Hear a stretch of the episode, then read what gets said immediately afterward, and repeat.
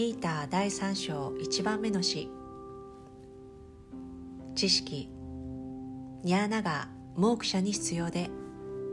どんな行いも必要ありません。モークシャ。すなわちあらゆる制限からの自由は。作り出されるものではなくすでにあるもの。自分自身でいてその人はあるがままで満足していますから。知識を得た後も行いは必要ではありません。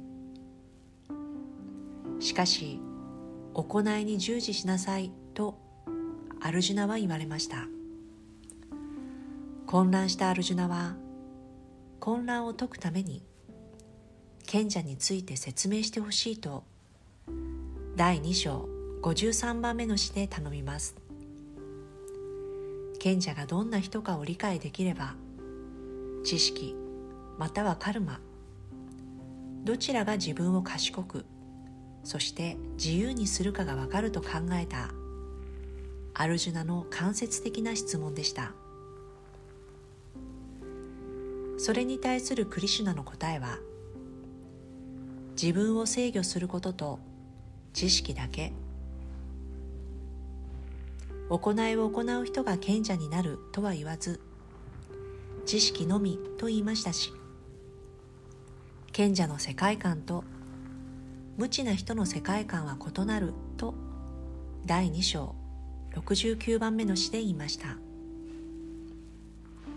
モーク者には少しの知識と少しのカルマが必要であれこれ少しずつというのは論外です。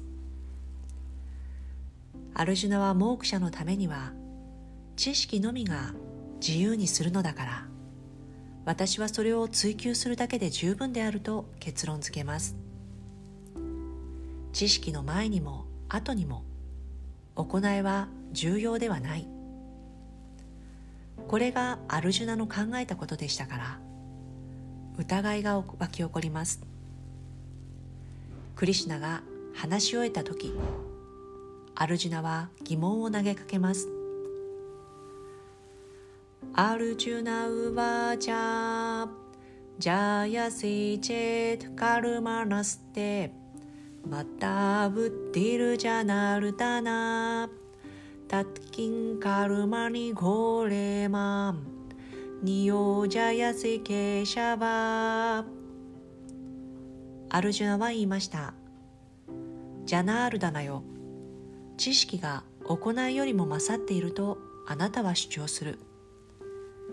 それならなぜ私に恐ろしい行いをさせようとするのでしょうか？お傾斜馬よ。